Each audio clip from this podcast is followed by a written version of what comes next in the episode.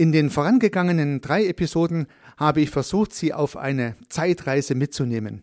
Ich habe verschiedene Luhmannsche Gedanken zur Zeit interpretiert und sie an praktischen Beispielen beschrieben. Unter anderem habe ich auch versucht, die ein oder andere Adaption ins tägliche Arbeiten zu zeigen, beispielsweise die konkreten Ansätze bei Veränderungs- und Change-Prozessen zu nutzen. Heute nun möchte ich in einer vierten Episode das Thema Zeit nochmals aufgreifen und abschließen. Heute möchte ich Ihnen drei unterschiedliche Zeitdimensionen oder Zeitperspektiven, wie du man sie auch nennt, vorstellen. Luhmann erläutert diese unterschiedlichen Zeitperspektiven am Beispiel des Umweltschutzes und deswegen möchte ich aufgrund des hochrelevanten Themas auch genau dieses Beispiel wieder verwenden. Ich glaube, dadurch wird sehr deutlich, wie aktuell diese Differenzierungen sind und wie gut wir die Gedanken, die bereits in den 90er Jahren des letzten Jahrhunderts von Luhmann geäußert wurden, heute wieder nutzen können. Hallo und herzlich willkommen zum Podcast Systemisch Denken und Handeln. Mein Name ist Heiko Rössel.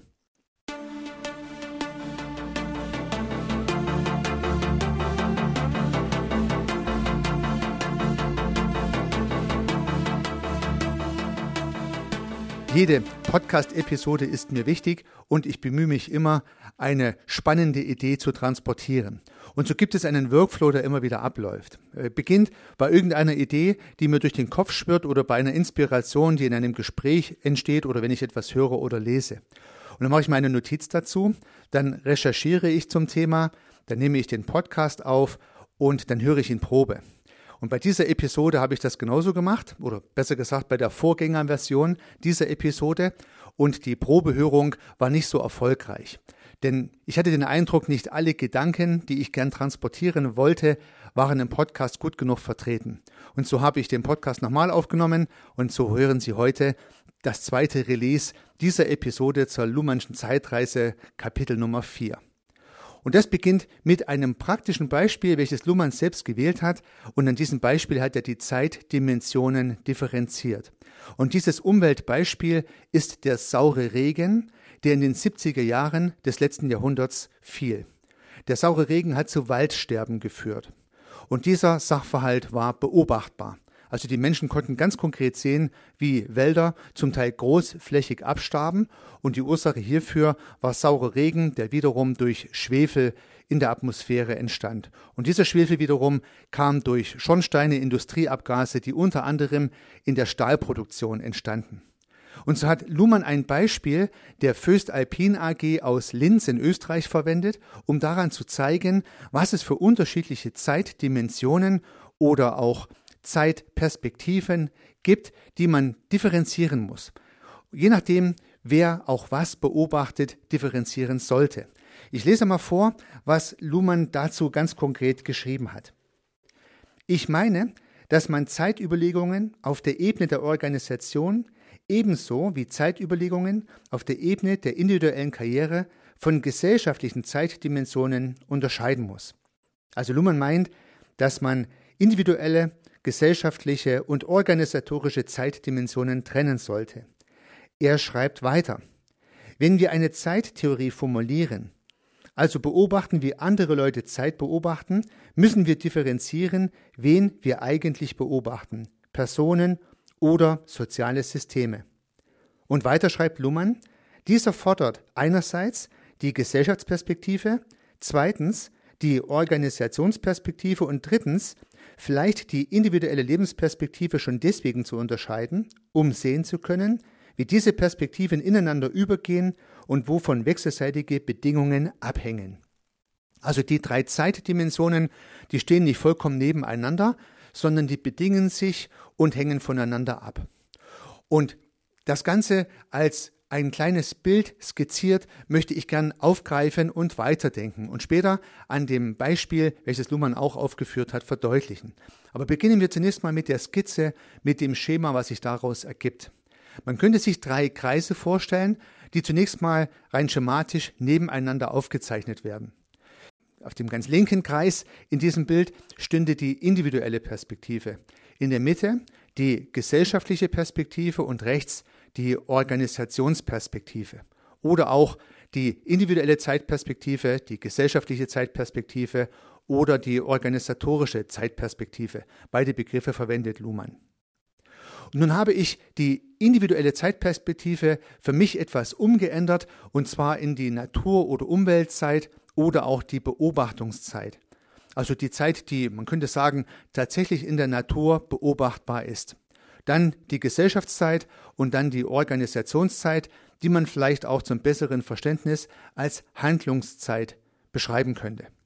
Und diese drei Kreise stehen nun nebeneinander, sind alle drei verbunden mit einem Blockpfeil und am Ende schließt sich auch wieder ein Blockpfeil, der von der Handlungs- oder Organisationszeit zurück auf die Umwelt, Natur, auf die Beobachtungszeit schließt. So wäre mal diese Skizze, die man sich vielleicht gedanklich vorstellen kann, um das weitere Beispiel gut dran festmachen zu können. Und nun geht es um das Beispiel des sauren Regens. Ja, der saure Regen, der war zunächst mal in der individuellen Umweltzeit, in der Naturzeit, in der Beobachtungszeit beobachtbar. Wir bewegen uns also mal gedanklich in den linken der drei Kreise und beginnen dort unsere kleine Zeitreise.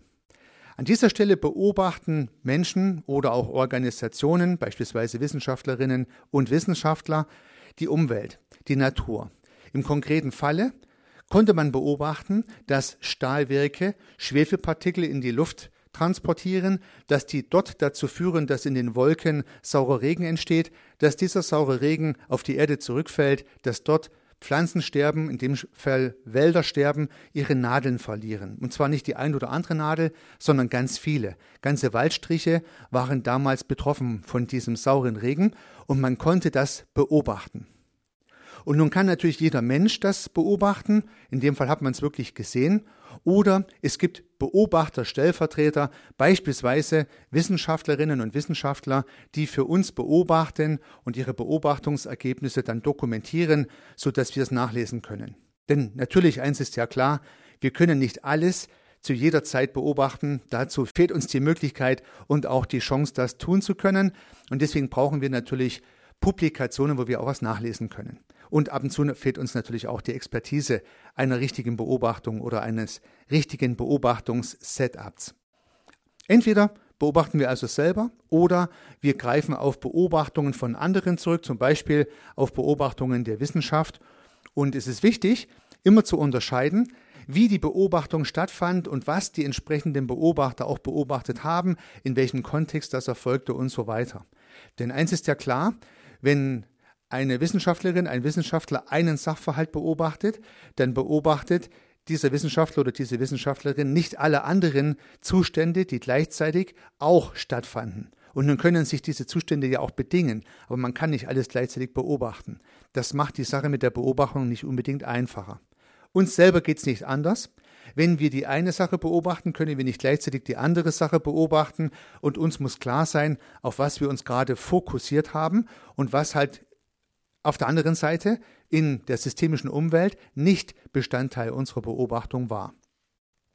Das ist die erste Problematik der Beobachtung. Die zweite Problematik ist, dass natürlich viele Beobachter gleichzeitig unterschiedliches beobachten, sowohl Menschen, die verschiedene Dinge beobachten zum gleichen Zeitpunkt, als auch die Wissenschaft, die auch ganz verschiedene Dinge beobachtet zum gleichen Zeitpunkt und demzufolge sehr viele Beobachtungsergebnisse vorliegen, vielleicht sogar mehr, als wir auffassen und verkraften können, was die Interpretation noch schwieriger macht. Denn jede Beobachtung für sich kann ja eine hohe Relevanz haben, für sich allein genommen, aber halt auch in Kombination und Wechselwirkung mit den anderen. Das ist die Umweltbeobachtungs-Individualperspektive, so wie wir die Umwelt wahrnehmen, wie wir sie beobachten oder durch Dritte beobachten lassen.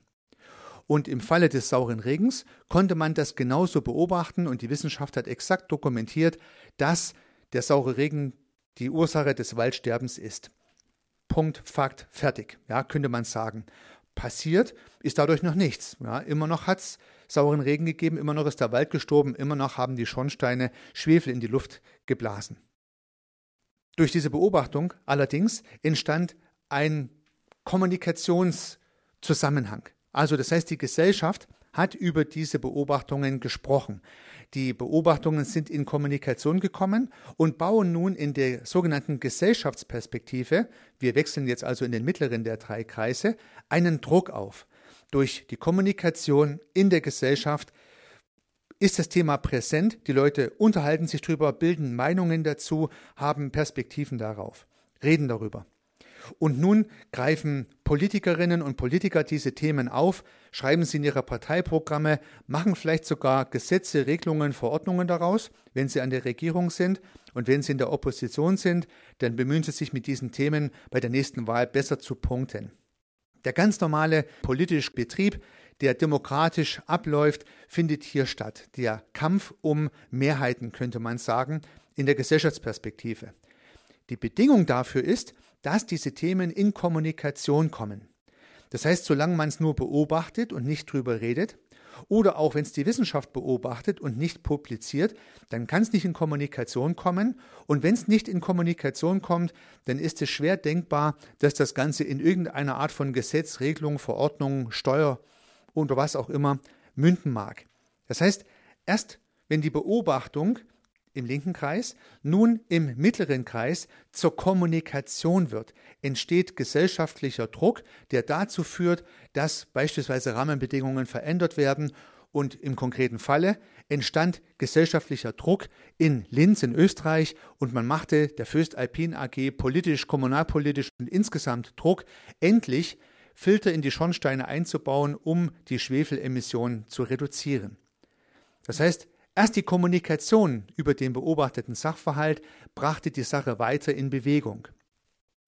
Na gut, so funktionieren im Prinzip ja demokratische Strukturen. Ich glaube sogar, dass sich das verallgemeinern lässt. Kommunikation ist immer Bedingung, dass später gehandelt werden kann. Selbst in kleinem Rahmen, selbst im Team ist das letztendlich so. Die Beobachtung alleine ist zwar eine notwendige, aber keine ausreichende Voraussetzung, um handeln zu können. Und wenn ich nicht ganz alleine handle, wenn ich andere mitnehmen möchte mit meinen Handlungsideen, dann muss ich drüber reden, ich muss in Kommunikation kommen, es muss ein gewisser Handlungsdruck aufgebaut werden. Hier jetzt gesellschaftlich gesehen bei diesen Umweltthemen der Druck, der dazu führt, dass die Politik reagiert. Und wenn man das mal auf die heutige Zeit transportiert, lässt sich ja eine erschreckende Parallele feststellen. Die CO2-Problematik und die damit einhergehende Erderwärmung ist ja schon seit Jahrzehnten bekannt und die Wissenschaft hat es beobachtet und auch entsprechend validiert. Es gibt kaum jemand, der diesen wissenschaftlichen Sachverhalt in irgendeiner Art und Weise in Abrede stellt. Da gibt es einen wissenschaftlichen breiten Konsens darüber. Die Kommunikation über das Thema hat aber erst in den letzten Jahren extrem angezogen. Eigentlich erst mit Greta Thunberg eine wesentliche Welle äh, erzeugt, die heute unsere Kommunikation zum Thema Umweltschutz bestimmt. Erst seitdem wird extrem viel über dieses Thema berichtet, wird uns die Tragweite der wissenschaftlichen Beobachtung deutlich. Bekannt ist sie aber schon lange. Und man sieht ganz gut, wie viele Jahre es gedauert hat, bis eine wissenschaftliche Erkenntnis auch in Kommunikation kommt und dadurch gehörigen gesellschaftlichen Druck aufbaut, die nun tatsächlich die politischen Parteien aufgreifen und versuchen für ihre Wahlkämpfe zu nutzen und letztendlich auch Gesetze und Regelungen verabschieden.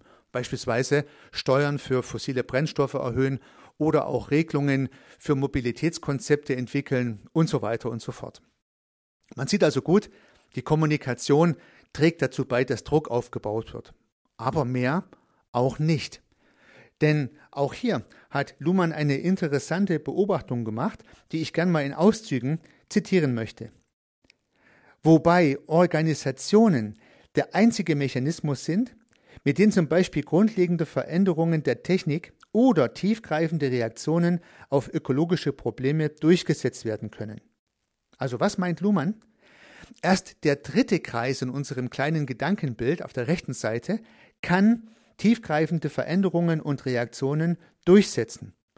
Die anderen beiden nicht. Ja, ganz links wird nur beobachtet, in der Mitte wird drüber gesprochen, aber es passiert nichts, nur rechts kann gehandelt werden. Denn Luhmann schreibt weiter, ich zitiere, es nützt ja nichts, einen ethischen Kanon zu formulieren, der dann bestenfalls in die Hausbriefkästen verteilt wird. Ja, also wie gesagt, der Text ist aus den 90er Jahren des letzten Jahrhunderts. Da hat man noch Appelle in Hausbriefkästen verteilt. Heute würde man vielleicht Petitionen im Internet verteilen, aber es läuft das Gleiche hinaus. Der Appell, die Petition, auch die Regelung bringt zunächst mal noch nichts. Kein bisschen Umweltschutz, ja, keine Reduzierung von CO2 keine Reduzierung von Schwefel damals beim sauren Regen. Es ist zunächst mal nur Kommunikation. Und nun wechseln wir aus der Gesellschaftsperspektive in die Organisationsperspektive ganz auf die rechte Seite. Ich habe vorhin eingangs gesagt, die Organisationsperspektive könnte man vielleicht auch als Handlungsperspektive bezeichnen, denn hier kann gehandelt werden, hier muss gehandelt werden, hier wird gehandelt, wenn gehandelt wird. Ja. Nur mit Reden kann man die Welt nicht verändern. Jetzt sind wir also sozusagen in der Organisationsperspektive. Luhmann hat den Begriff vielleicht deswegen gewählt, weil hier unter anderem jetzt die Föst Alpin AG ist, die die einzige Instanz ist, die dann in diesem Kontext, in diesem Beispielkontext in der Lage war, die Schwefelemission in der Luft um Linz zu reduzieren, weil sie hat sie halt produziert. Die Föstalpine AG ist ein Stahlunternehmen. Angeblich, so habe ich es jedenfalls rausgelesen, standen die zu diesem Zeitpunkt auch wirtschaftlich nicht sehr erfolgreich da. Man hat also auch ökonomische Probleme gehabt und dazu nur noch dieses ökologische Problem, die Notwendigkeit, Filteranlagen in Schornsteine einzubauen. Und sagt, nun, und nun sagt Luhmann weiter, dass in dieser Perspektive sehr viele Beschränkungen und Rahmenbedingungen äh, vorliegen, die zu berücksichtigen sind. Ich zitiere. Man muss sich immer eine Organisation vorstellen, die das in ihre Zeitplanung umsetzt. Und da ergeben sich unabhängig von der Frage der Wichtigkeit eines bestimmten Anliegens so viele Beschränkungen, dass es von außen schwer übersehbar ist, was eigentlich technisch, ökonomisch und organisatorisch machbar ist. Luhmann wirbt also hier für ein gewisses Verständnis in der Organisationsperspektive, weil für den Außenbetrachter nicht klar ist, was innerhalb dieses Systems der Organisation noch alles für Rahmenbedingungen berücksichtigt werden müssen. Und auch wenn das Thema sehr wichtig sein mag und vielleicht für den externen Beobachter es kein wichtigeres Thema geben kann als die Reduzierung der Schwefelpartikel, die Föstalpin AG, die Organisation, das Management müssen andere Aspekte, Beschränkungen, wie sie Luhmann nennt, auch berücksichtigen. Ja, sonst äh, würde das ganze System nicht mehr weiter funktionieren. Also stellen wir uns den konkreten Fall vor. Das Unternehmen hat wirtschaftliche Probleme. Es steht an, dass vielleicht sogar Werke, Stahlwerke geschlossen werden, Mitarbeiter die ihre Arbeit verlieren, Gewerkschaften aktiviert werden, äh, entsprechende Pro Proteste organisiert werden. Man steht also vielfach unter Druck. Ökonomisch unter Druck, weil man keine Gewinne macht, bezüglich der Gewerkschaften unter Druck, weil Arbeitsplatzverlust droht, bezüglich der Mitarbeitenden sowieso unter Druck, weil sie fürchten, ihren Arbeitsplatz zu verlieren und nun auch noch ein ökologischer Druck, diese Filter einzubauen, obwohl man ja eigentlich gar kein Geld dafür hat. Und Luhmann führt noch einen weiteren Grund an, auch die Technologie zum damaligen Zeitpunkt noch gar nicht vorlag, das so ohne weiteres zu machen. Also man wusste nicht, wie diese Filter beschaffen sein müssen, dass sie den Schwefel aus der Abgasluft herausfiltern und man wusste insbesondere nicht, wie man diese Filter auch wieder reinigen sollte, sodass sie auch dauerhaft funktionieren und so weiter. Man musste also erstmal Forschung durchführen, man musste was ausprobieren, man musste Engineering durchführen, um überhaupt etwas in die Handlung bringen zu können. Alles das ist offensichtlich gelungen, also höchstwahrscheinlich hat dann die Föst Alpine AG irgendwann diese Filter eingebaut.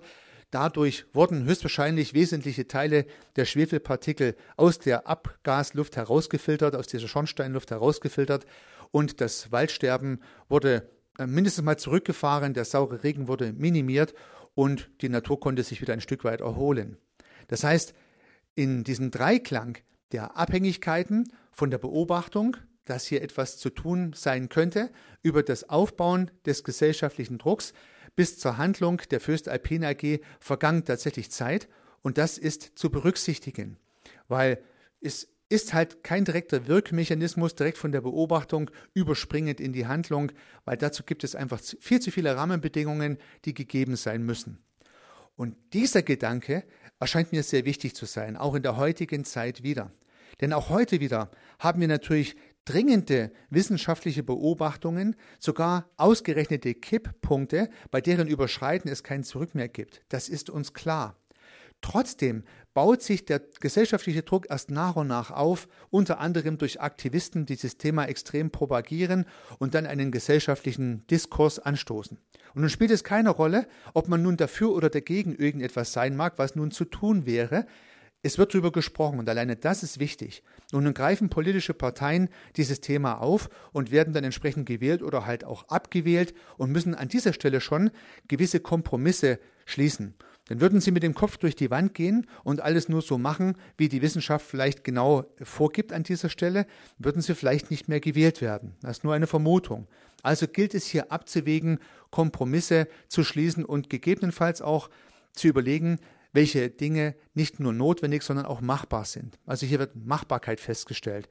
Diese Dinge werden dann in Gesetze gegossen, es werden Steuern erhöht, es werden Regelungen verabschiedet und so weiter und so fort. Und nun erst kommen im Prinzip die Akteure ins Spiel, die zum Handeln kommen können. Damals beim sauren Regen waren es die Industrieunternehmen, hier in dem Fall ein Stahlunternehmen. Und hier gibt es heute einen wichtigen Unterschied. Denn heute können wir, Sie, ich, wir alle auch handeln. Wir sind Teil der Beobachtung. Zu einem anderen Zeitpunkt sind wir Teil derer, die gesellschaftlichen Druck aufbauen können und dann die Partei wählen, die unser Programm am besten vertritt. Aber wir können auch selber handeln. Wir können nicht nur appellieren, CO2-Ausstoß zu reduzieren in der Gesellschaftsperspektive, das können wir auch, aber dann können wir gleichzeitig auch in der Handlungsperspektive, in der Organisationsperspektive, als unsere eigene kleine Organisation, als unser eigener kleiner Handlungsmechanismus handeln und können unseren kleinen Beitrag dazu geben, wenn wir möchten. Das ging damals beim sauren Regen nicht so ohne weiteres. Heute geht das und das macht nochmal eine spezielle neue Facette auf. Dennoch ist es wichtig, diese beiden Zeitdimensionen zu trennen, naja, und hoffentlich auch in gewisser Weise einen Einklang herzustellen zwischen dem Kommunizierten und Geforderten und zwischen dem, was gemacht wird. Ja, das ist sicherlich für externe Beobachter schwierig, wenn ich in der Gesellschaftsperspektive das eine sage und fordere und dann in der eigenen Handlungsperspektive was vollkommen anderes tue. Das ist eine vielleicht spezielle Besonderheit unserer heutigen Klimadiskussion und unserer heutigen Klimahandlungen. Ja, nun ist das Ganze ja ein sehr großes, ein sehr weitreichendes Beispiel und Luhmann erklärt zum Umweltschutz, ich habe auch heute diese große gesellschaftliche Perspektive aufgegriffen. Aber, liebe Zuhörerinnen, lieber Zuhörer, ich glaube, das lässt sich auch viel kleiner denken. Das heißt, wenn Sie oder und Ihr Team, Ihre Organisation, Ihr System etwas beobachten, etwas feststellen, dann muss über diese Beobachtung zunächst mal kommuniziert werden, um dann die ein oder andere Handlung daraus abzuleiten. Ich glaube, dieser Mechanismus, dieser Dreiklang, den gibt es auch im ganz Kleinen. Wenn eine Beobachtung stattfindet und keiner redet drüber, ja, dann wird es wohl immer eine Beobachtung bleiben. Wenn eine Beobachtung festgestellt wird und man redet drüber, ja, dann besteht die Chance, dass an irgendeiner Stelle ein Druck aufgebaut wird, der beispielsweise dann Organisationshierarchien oder auch das Team insgesamt zum Handeln bewegt. Und dann könnte es passieren, dass die, die den Druck aufbauen, selber handeln oder die den Druck aufbauen und andere handeln. Das sei mal dahingestellt, das ist alles möglich. Aber die Kommunikation als Bindeglied scheint mir sehr wichtig zu sein. Was heißt das? Wenn wir uns das linke, den linken Bubble nochmal anschauen, die Beobachtungsperspektive, Natur-Umweltperspektive, individuelle Perspektive, wie auch immer Sie sie nennen mögen, dort wird beobachtet und festgestellt. Dann kommt das Ganze in Kommunikation. Dann folgt aus der Kommunikation die Handlung. Und durch die Handlung verändert sich natürlich etwas, was wieder beobachtet werden kann, was wiederum in Kommunikation kommt, was wiederum Handlungen hervorruft. Und so entsteht tatsächlich durch diese drei Zeitkreise eine systemische Schleife, die hoffentlich in die richtige Richtung unsere Systeme immer weiter voran entwickeln lässt, in die hoffentlich richtige Richtung. Das heißt, wir entwickeln durch die Aneinanderreihung dieser drei Zeitdimensionen eine systemische Schleife, die sich bedingt und vorantreibt. Eine sehr spannende Erkenntnis, finde ich. Ja, liebe Zuhörerinnen, lieber Zuhörer, das war heute höchstwahrscheinlich ein sehr äh, mächtiges Konstrukt, was ich versucht habe rüberzubringen. Nun habe ich nur noch einen letzten Gedanke, den ich noch anknüpfen möchte. Ich hoffe, dass Sie noch die Gelegenheit haben, auch diesen letzten Gedanke zu verfolgen. Und zwar habe ich mir die Frage gestellt, wann denn eigentlich Dinge in der Gesellschaftszeit am einfachsten, am besten, am wirkungsvollsten in Kommunikation kommen. Oder andersrum gesprochen, Wann wird denn eigentlich über einen Sachverhalt kommuniziert? Ja, offensichtlich nicht, weil er beobachtet wurde, weil, wie gesagt, die Klimakatastrophe wird seit Jahren beobachtet, viel gesprochen, wurde aber nicht drüber. Wann wird nun eigentlich über eine Sache besonders intensiv gesprochen? oder etwas individueller runtergebrochen, wann interessiert Menschen das besonders, was beobachtet wurde? Weil beobachtet wird ja vieles. Ich glaube, es sind zwei große Bausteine, die hier zu berücksichtigen sind. Das eine ist die Dringlichkeit und das andere ist die Befriedigung von Bedürfnissen, vielleicht sogar von sogenannten Grundbedürfnissen. Und zunächst mal die Frage der Dringlichkeit. Wenn also irgendeine Sache irgendwann mal passieren könnte, dann interessiert das die Menschen normalerweise nicht so sehr. Ja, dann wird nicht so deutlich und häufig drüber geredet. Wenn der Wald stirbt direkt vor meinem Haus, dann rede ich drüber, weil es mich akut sofort betrifft. Wenn das Wasser beim Hochwasser steigt, dann wird über diesen Sachverhalt extrem kommuniziert, weil jetzt gerade das akut ist. Ein akutes Thema ist also immer ein Thema, was besonders in Kommunikation ist, weil der Mensch dann natürlich auch schnell reagieren muss, redet er zuerst drüber, liegt auch von der Logik her total auf der Hand. Also der Mensch muss den Eindruck von Dringlichkeit haben. Oder andersrum gedacht, Erscheint dem Mensch das Thema nicht dringlich, so nach dem Motto, das kann ich auch morgen noch machen, dann redet er nicht so intensiv drüber. Das ist natürlich nicht schwarz-weiß, aber die Intensität steigt mit der Dringlichkeit. Eine Hypothese. Zweite Hypothese, die Bedürfnisbefriedigung. Je weiter die Bedürfnisse in der unteren Ebene ich stelle mir hier die Maslow'sche Bedürfnispyramide vor. Also je weiter wir in der Maslow'schen Bedürfnispyramide unten sind, umso intensiver wird darüber gesprochen. Ja, ganz unten in der Bedürfnispyramide von Abraham Maslow sind die physiologischen Bedürfnisse. Über diese physiologischen Bedürfnisse, die biologischen Bedürfnisse, wird als erstes gesprochen im Zweifel, wenn ich zum Beispiel nicht gesund bin, wenn ich nicht genug zu essen und zu trinken habe, dann rede ich darüber, dann interessiert mich der Rest nicht so sehr. Darüber kommen dann die sogenannten Sicherheitsbedürfnisse. Und hier hängt zum Beispiel sowas wie auch ein Arbeitsplatz, ein Heim, ein geregeltes Einkommen, dass ich immer genug zu essen habe, äh, dass ich mir genug kaufen kann, was ich möchte. Das steckt alles bei den Sicherheitsbedürfnissen mit drin. Und das äh, erscheint mir sehr wichtig zu sein. Das heißt, wenn ich beispielsweise Angst habe um meinen Arbeitsplatz und Sorge habe, meine Miete noch bezahlen zu können, dann rede ich zunächst mal darüber und nicht über die Dinge, die weiter oben erscheinen können wie soziale Bedürfnisse, Individualbedürfnisse und die Selbstverwirklichung, die im Maslow dann weiter oben angesiedelt sind. Zweite Hypothese, je mehr meine Grundbedürfnisse betroffen sind, umso konkreter rede ich über diesen Sachverhalt. Erst wenn die Grundbedürfnisse befriedigt sind, also physiologische Bedürfnisse befriedigt, Sicherheitsbedürfnisse befriedigt, keine Angst um den Arbeitsplatz, soziale Bedürfnisse befriedigt, ja, soweit passt alles in meinem sozialen Umfeld und so weiter und so fort, erst dann komme ich auf andere Themen zu sprechen. Das heißt, wenn man ein wichtiges Thema adressieren möchte als Kommunikationsinitiator, ist es wichtig, Dringlichkeit, zu kommunizieren und darauf hinzuweisen, dass bei Nichtbeachtung dieses Gesprächsthemas auch Grundbedürfnisse berücksichtigt sein können. Also beispielsweise, wenn wir nicht sofort reagieren, werden wir bald nichts mehr zu essen haben. Ja. Und das trägt dann eher zur Kommunikation bei, als wenn ich sagen würde, oh, ja, wir könnten irgendwann mal was machen und vielleicht, wenn wir es nicht machen, ja, dann wird auch kaum was passieren dann ist die Wahrscheinlichkeit klein, dass dieses Thema in Kommunikation aufgegriffen wird.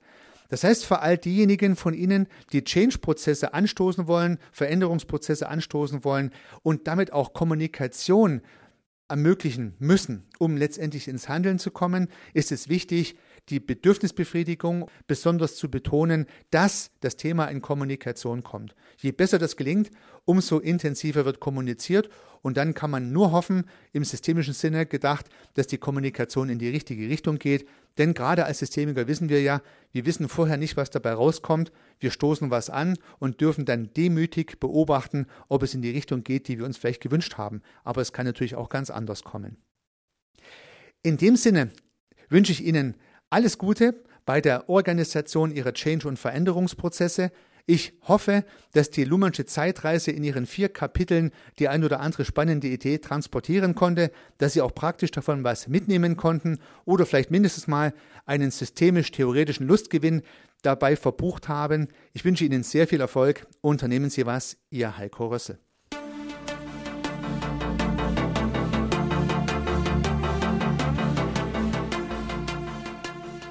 Ich freue mich, dass Sie diese Episode angehört haben und hoffe natürlich, dass sie Ihnen gefallen hat und dass Sie was davon mitnehmen können.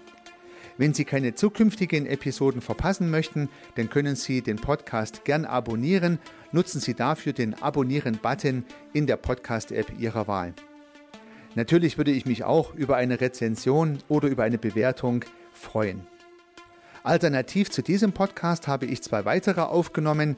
Sie finden sie unter www.servicearchitekt.com/podcast oder wenn Sie meinen Namen in der Podcast-App Ihrer Wahl eingeben. Vielleicht können ja auch die beiden anderen Angebote für Sie interessant sein. Sollten Sie ein persönliches Gespräch wünschen, dann können Sie das gern unter www.servicearchitekt.com/termin auf meiner Website mit mir vereinbaren. Ansonsten freue ich mich auf ein Wiederhören. Bis dahin, Ihr Heiko Rössel.